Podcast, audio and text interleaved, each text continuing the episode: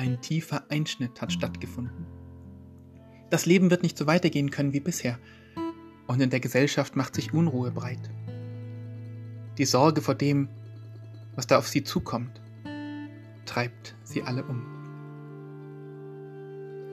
So stelle ich es mir zumindest vor, in Juda im Jahr 587 vor Christi Geburt. Das ganze Land ist von den Babyloniern besetzt. Ganz Juda? Ja. Und damit das so bleibt, lässt der König von Babylon die Oberschicht, die Kulturschaffenden, die Gelehrten aus dem eroberten Land wegbringen, deportieren oder wie es in Israel später genannt wurde, ins Exil bringen. Fern der alten Heimat sollen sie auf neue Weise ihr Leben führen, damit sich Widerstandsgedanken nicht ausbreiten können. Dieses babylonische Exil war eine der prägenden Zeiten der Religion, aus der sich das Christentum entwickelt hat. Plötzlich war all das nicht mehr möglich, was über lange Jahre selbstverständlich war. Die vertrauten Orte waren verschwunden. Die Abläufe haben nicht mehr so funktioniert, wie man es gewohnt war. Plötzlich war alles anders, alles neu, ungewohnt und sicherlich erstmal total mühsam. Ich finde es spannend, auf diese Zeit zu schauen in unserer Gegenwart. In unserer Situation, wo plötzlich vieles nicht mehr möglich ist, was uns so lange selbstverständlich war. Wo wir zum zweiten Mal in diesem Jahr ins innere Exil gehen sollen, uns zurückziehen in unsere Wohnungen.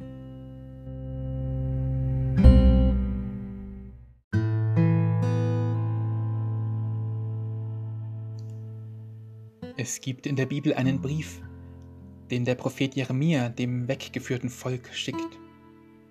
Er gibt ihnen sozusagen göttliche Ratschläge weiter. Und der erste Rat, den er gibt, der lautet, baut Häuser und wohnt darin. Pflanzt Gärten und esst ihre Früchte, nehmt euch Frauen und zeugt Söhne und Töchter. Nehmt für eure Söhne Frauen und gebt eure Töchter Männern, dass sie Söhne und Töchter gebären. Mehrt euch dort, dass ihr nicht weniger werdet. Suchet der Stadt Bestes, dahin ich euch habe wegführen lassen, und betet für sie zum Herrn. Denn wenn's ihr wohl geht, so geht's auch euch wohl.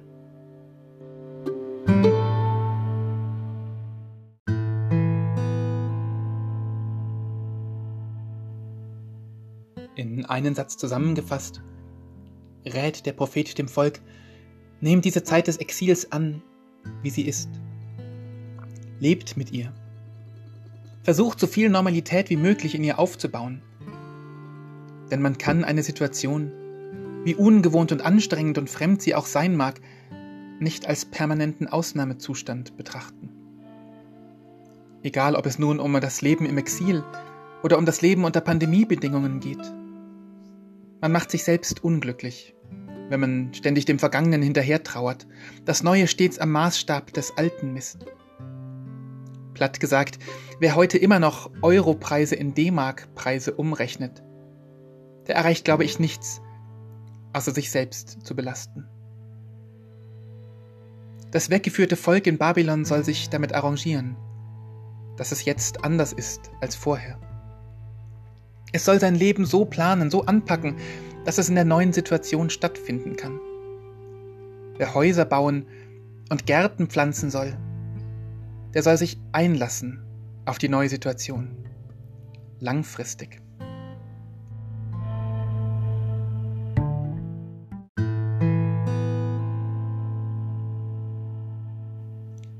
Wenn ich diese Worte auf das Jahr 2020 übertrage, dann bin ich schon stolz auf das, wie wir diese Vorgabe Jeremias, diesen Ratschlag Gottes umgesetzt haben. Privat haben wir viel Disziplin gelernt und bewiesen. Maske tragen, Abstand halten, lüften. Meistens ist das uns und unseren Kindern schon in Fleisch und Blut übergegangen. Statt großer Feiern auf kleine Treffen setzen, oft ergeben sich da ohnehin die intensiveren Gespräche und Begegnungen. Und auch in der Kirche haben wir vom ersten Tag des ersten Lockdowns an auf die neue Situation reagiert und viele Ideen gehabt, was das heißen kann. Häuser bauen im Land der Pandemie. Wir sind sehr flexibel geworden, was Gottesdienstorte, Möglichkeiten der Musik, rasche An- und Absagen und so weiter angeht. Wir sind gezwungenermaßen viel größere Experten für Hygiene, als wir es vorher waren. Und im Laufe der Monate haben wir viel darüber gelernt, wie digitale Angebote funktionieren. Die Häuser und Gärten, die wir fürs Corona-Exil ausgebaut haben, die können Sie über unsere Homepage entdecken. Dort können Sie viele unserer Gottesdienste über Video noch einmal anschauen. Ab dem 1. Dezember gibt es dort einen Zugang zum ökumenischen digitalen Adventskalender.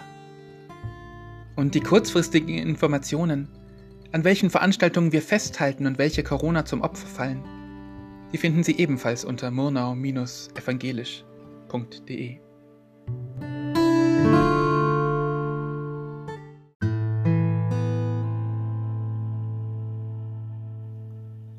Häuser bauen also, Gärten anlegen, Kinder kriegen, sich einrichten in der neuen Situation. Das ist aber nur die eine Seite der Botschaft, die Jeremia dem Volk Israel im Exil mitgibt. Die andere Seite ist mindestens ebenso wichtig. Sie heißt, es wird nicht ewig so sein. Denn so spricht der Herr, wenn für Babel 70 Jahre voll sind, so will ich euch heimsuchen und will mein gnädiges Wort an euch erfüllen, dass ich euch wieder an diesen Ort bringe. Denn ich weiß wohl, was ich für Gedanken über euch habe, spricht der Herr, Gedanken des Friedens und nicht des Leides, dass ich euch gebe Zukunft und Hoffnung. Sich einrichten in der neuen Situation heißt nicht resignieren und für immer Abschied nehmen von den geliebten Dingen, weil sie jetzt gerade nicht gehen. Die Hoffnung auf eine Rückkehr zur Normalität oder eine Rückkehr hin zu einer neuen Normalität, die nimmt der Prophet seinem Volk nicht. Und diese Hoffnung teilen wir mit ihm. Auch wenn wir uns jetzt voll auf die Zeit einlassen, in der wir stecken, es wird nicht immer so weitergehen. Es wird ein Ende geben. Auch wenn wir uns jetzt nicht mehr trauen zu sagen, wann genau das sein wird. 70 Jahre wird es ja wohl nicht dauern.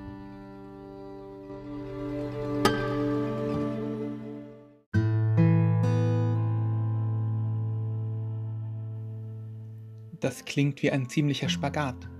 Sich einerseits voll auf das Leben in der anormalen Situation einzulassen, andererseits die Hoffnung auf bessere Zeiten nicht aufzugeben. Und wie man diesen gedanklichen und gefühlsmäßigen Spagat hinbekommt, das ist wohl die entscheidende Frage, die man Jeremia stellen kann. Und er gibt eine mutige Antwort, denn er richtet von Gott aus, ich habe euch in diese Situation gebracht. Das Exil, in dem ihr seid, ist meine Verantwortung. Ich habe euch dorthin wegführen lassen. Da war der Prophet für die Krise seiner Zeit mutiger, als wir es heute sind. Denn die Kirche ist sehr vorsichtig gewesen, Gott mit der Pandemie in Verbindung zu bringen. Wir haben viel von Solidarität geredet, von Hoffnung, von Geduld. Wir haben uns von Nächstenliebe leiten lassen, von Vorsicht und von Verantwortung für die Menschen, die sich in unseren Räumen treffen. Aber die Sinnfrage, warum, die haben wir wohl zu sehr den Verschwörungserzählern überlassen, die von schattenhaften Marionettenspielern raunen. Die lieber mit einem Wahnsinn leben als ohne Sinn und die sich eher Verantwortliche vorstellen können, die absichtlich lügen als solche, die von einer komplexen Situation einfach überfordert sind.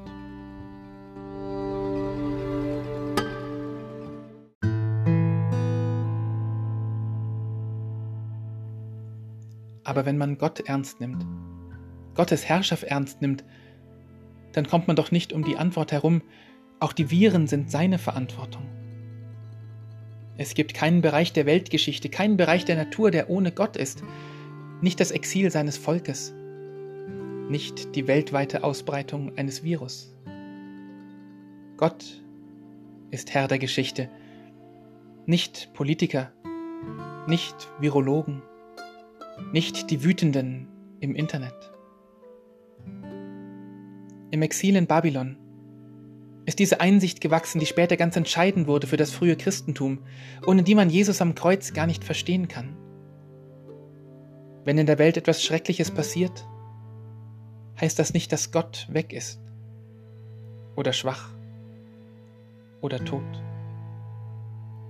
Das Land Juda wurde nicht erobert, weil Gott schwach war, sondern weil er es so wollte, weil er selbst den babylonischen König als Werkzeug gebraucht hat. Und die Herausforderung war, den göttlichen Sinn zu entdecken in dieser schwierigen, neuen Situation.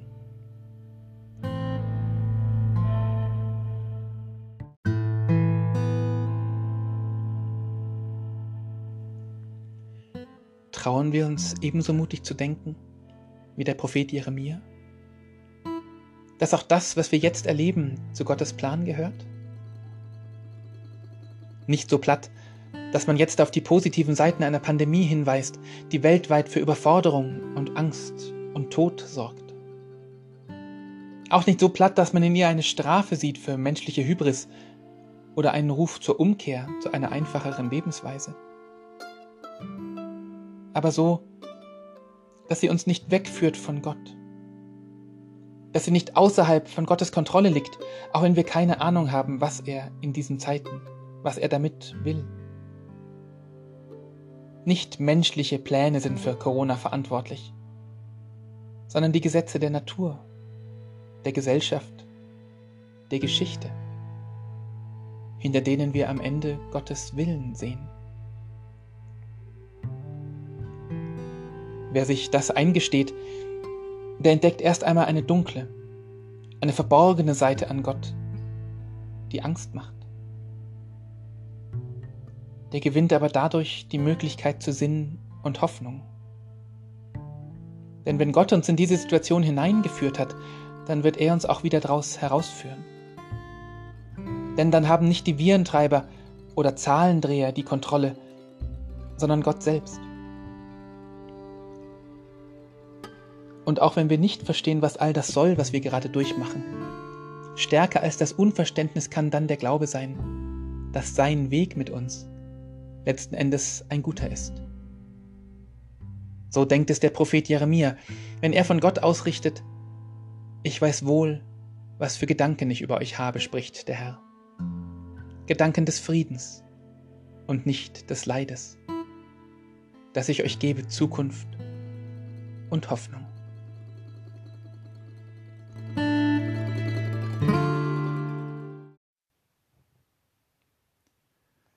Danke, dass Sie zugehört haben. Mein Name ist Florian Bracker. Ich bin Pfarrer an der Evangelischen Christuskirche in Murnau und Sie hörten unseren Podcast in Kontakt.